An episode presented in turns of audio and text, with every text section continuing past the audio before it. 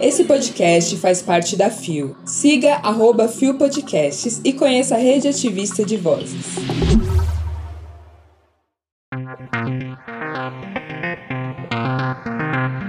Ministério de Justiça de São Paulo discute políticas públicas para pessoas não binárias.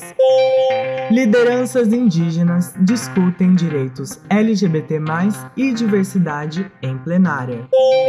João Silvério Trevisan revela viver com HIV. Terça-feira, 9 de maio de 2023, Calma, gente. Logo, logo a gente chega na sexta pra dar um sextou, ter um final de semana maravilhoso, mas essa semana vai ser linda como a gente é. Olá, eu sou a Lua Manzano e este é mais um Bom Dia, Bicha! Levanta, viada, vamos assim! O seu podcast diário de notícias sobre as comunidades LGBT QIAP+. Seis e ônibus deu no IG Queer. MJSP estuda incluir não binários em documentos para emitir passaporte. Publicado em 5 de maio de 2023. O site não informou a pessoa responsável pela matéria. A Diretoria de Promoção de Direitos da Secretaria de Acesso à Justiça, SAJU MJSP, promoveu uma reunião para discutir políticas públicas para pessoas não binárias, incluindo a categorização nos documentos para emissão de passaporte. Segundo nota do MJSP, a SAJU vai articular os diversos atores do governo federal e da sociedade civil para avançar na construção de soluções conjuntas para aprimorar os registros civis no reconhecimento dos direitos da população LGBTQIA+. Segundo a diretora de promoção de direitos da SAJU, Roseli Faria, o assunto traz à tona um debate importante dentro das instituições públicas sobre os direitos civis da população não binária. A iniciativa é importantíssima tanto no sentido de reconhecimento dos direitos civis desta população, quanto no sentido de termos informações para a construção de políticas públicas e oferta de serviços públicos. Participaram da reunião o coordenador geral de administração consular do Ministério das Relações Exteriores, o MRE, Marcílio Falcão, a secretária nacional dos Direitos das Pessoas LGBTQIA+, no Ministério de Direitos Humanos e Cidadania, MDHC. Similarra, assim como o chefe de divisão de passaportes da Polícia Federal, Renato Lima, e, por fim, o defensor público do Distrito Federal, Ronan Figueiredo. Uma das questões mais atravessantes quando a gente fala de vivências trans é a transfobia institucional, que é basicamente quando você é uma pessoa trans, ainda não tem os seus documentos retificados e você acaba passando por violências, por transfobias, justamente por conta disso, né? Independente de sermos constantemente relativizadas, o fato de termos os nossos documentos retificados e de acordo com nossa identidade de gênero e nossos pronomes é algo sobre direitos humanos, é algo básico. Consegue distinguir? E para além disso, existe uma grande invisibilização de identidades trans que não são binárias. Então, eu, por exemplo, sou uma travesti, que é uma identidade feminina, mas não é binária pelo fato de eu ser uma mulher. Então, o binário é basicamente o homem e a mulher. Mas ainda assim, eu sou uma identidade feminina. Então, no, no meu documento está retificado como feminino. Mas pessoas não binárias ainda não têm esse direito de retificação. Então, podemos retificar o nome e o gênero, mas o gênero ainda está restringido entre feminino e masculino. Você tá me entendendo? Vale lembrar também que a não binariedade é um termo guarda-chuva para outras identidades de gênero que não são binárias, como pessoas agêneros, como pessoas que fluem entre gêneros, como travestis, como eu, que é uma identidade feminina, como pessoas trans masculinas, que são identidades masculinas, que são trans e não necessariamente se identificam como homens. E vale lembrar que a relativização das nossas identidades trans vem muito da falta de informação. Então é muito importante ter a consciência sobre como atravessamos outras pessoas e principalmente entender quando você tem o privilégio de ser uma pessoa cis. Acorda, querido, volta pra escola, meu bem. A partir disso, é necessário ter autonomia, pesquisar sobre a letra N de não binário na sigla LGBTQIAPN+, e principalmente promover termos políticas que sejam estabelecidas, afinal, a nossa população trans carece de políticas básicas quando a gente está em qualquer esfera social, na saúde, quando a gente fala de educação. Então, eu peço para nossas pessoas ouvintes para terem mais consciência sobre pessoas trans, travestis e não binárias. Deu na mídia ninja. Indígenas discutem direitos LGBTs e diversidade. Publicado em 5 de maio de 2023 via Planeta Foda. O site não informou a pessoa responsável pela matéria. Lideranças do movimento indígena e LGBT se encontraram na plenária Parentes LGBTQAPN+, decolonizando resistências que ocorreu durante o 19º Acampamento Terra Livre, ATL, em Brasília. O evento, organizado pela Articulação dos Povos Indígenas do Brasil, APIB, e outras entidades regionais, reuniu representantes dos povos Tupinaquiá, Terena, Potiguara e outros Durante a plenária, a palavra de ordem que se destacou foi só uma: respeito. Não há revolução, não há transformação, não há mudanças sem a participação e a presença dos povos indígenas e da comunidade LGBTQIA.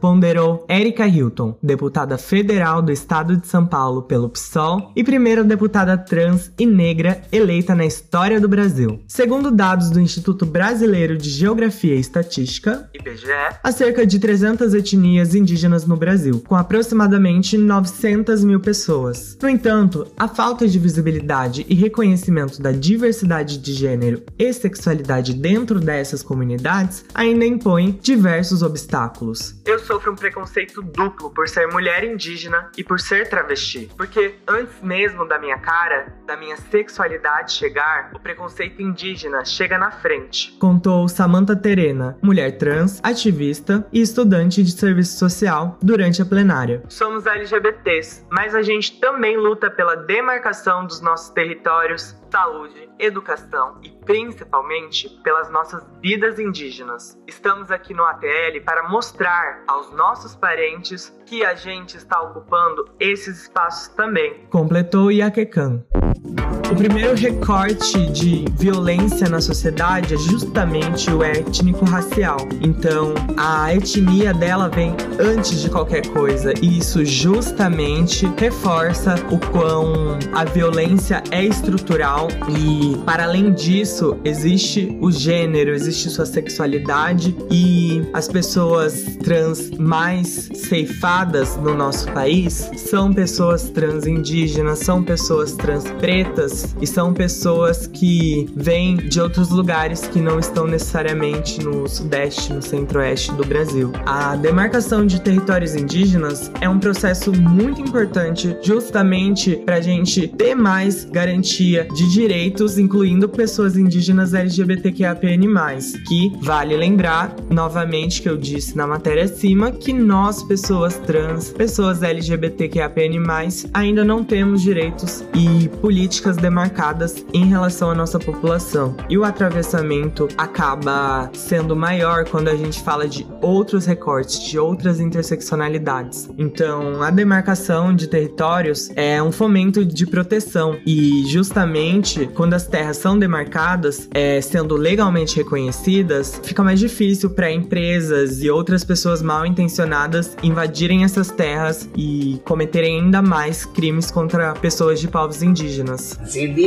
É de suma importância também entendermos nossos locais de acesso e muitas vezes de privilégios, para que a responsabilidade social não esteja apenas nas letras da sigla, mas sobretudo nas interseccionalidades. Exatamente. Existem pessoas LGBT com deficiência, que são indígenas, que são pretas, que vivem com HIV, que têm mais de 50 anos, que são periféricas, dentre outros recortes. Não é sobre comprar a bandeirinha do orgulho e balançar na parada, não. É sobre a gente ter responsabilidade social para além do recorte em que a gente vive.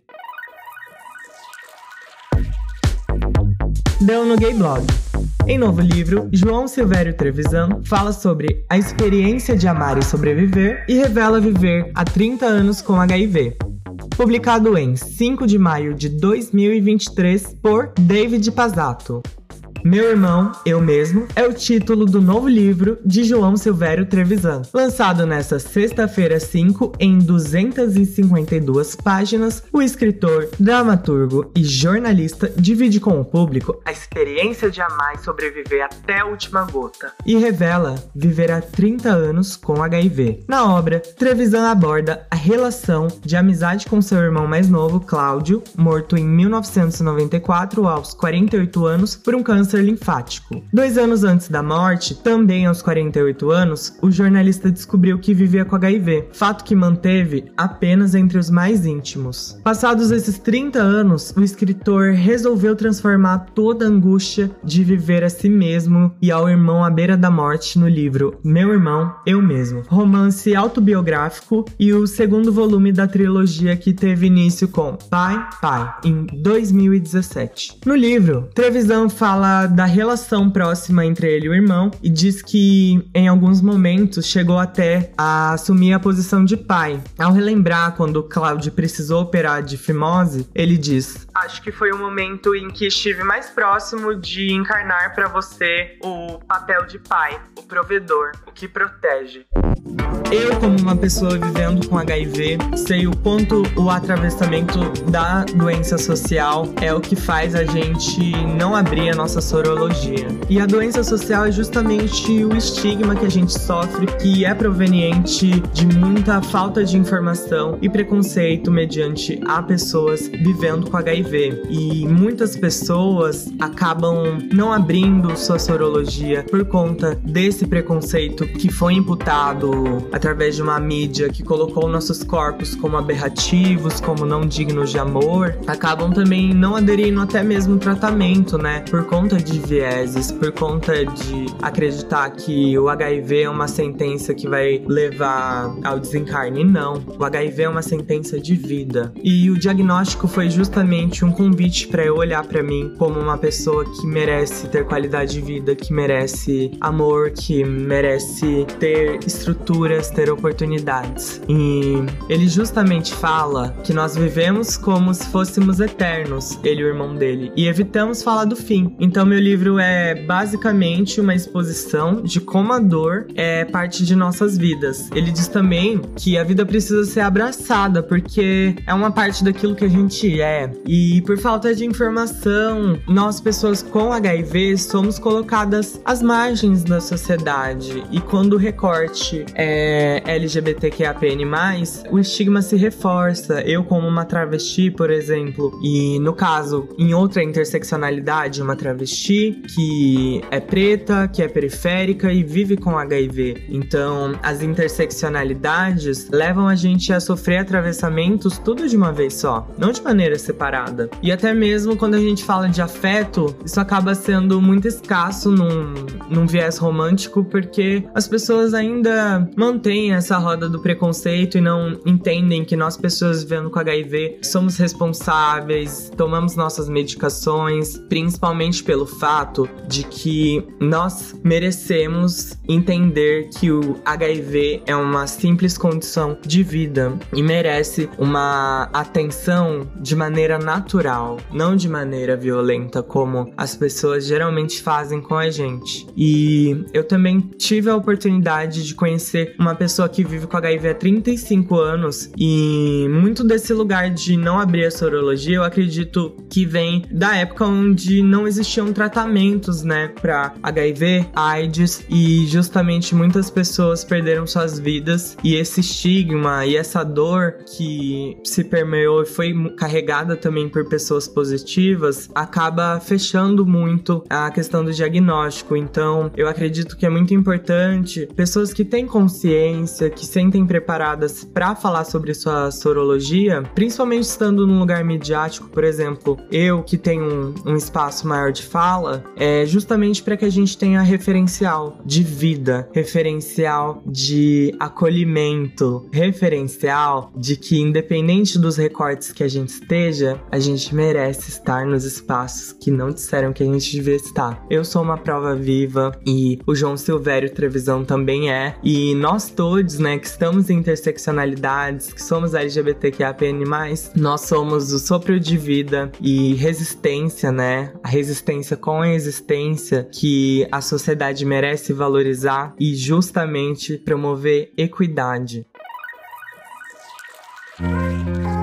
Chegamos ao final de mais um Bom Dia Bicha. Eu agradeço muito a vocês que chegaram até o final do nosso episódio e peço também que tenham mais consciência acerca de pessoas trans, acerca de pessoas LGBTs, pessoas que são de povos indígenas e pessoas vivendo com HIV na sua autonomia de pesquisar ali na internet, de encontrar vídeos e Lembre-se também de pesquisar em referenciais que são confirmados, artigos acadêmicos, vídeos com protagonismo e bora estudar, pessoal. Bora garantir essa equidade social a partir da nossa autorresponsabilidade. Bora! Autonomia é tudo, meu amor. Se liga, hein? O Bom Dia Bicha tem identidade visual, edição e produção de Rod Gomes, idealização de GG, pesquisa e roteiro de Zé Henrique Freitas, que também apresenta apresenta juntamente com Bia Carmo, Gabi Van, que faz aniversário nessa semana, GG, a Isa Potter, essa lua que vos fala e o lindo do Rod Gomes. O programa integra Fio Podcasts. Conheça outros programas da rede ativista de vozes e não deixe de nos visitar e de nos seguir nas nossas redes sociais. Os links para as redes e para as matérias que você ouviu neste episódio estão na descrição. Lembre que amanhã tem mais mais um Bom Dia Bicha a partir das 6 horas da manhã com a apresentação de GG. Eu quero mais. Não esqueça de seguir essa lua nas redes, arroba Lua Manzano em tudo. Vem, vem! E muito obrigada por acompanhar essa princesa travesti. Um cheiro!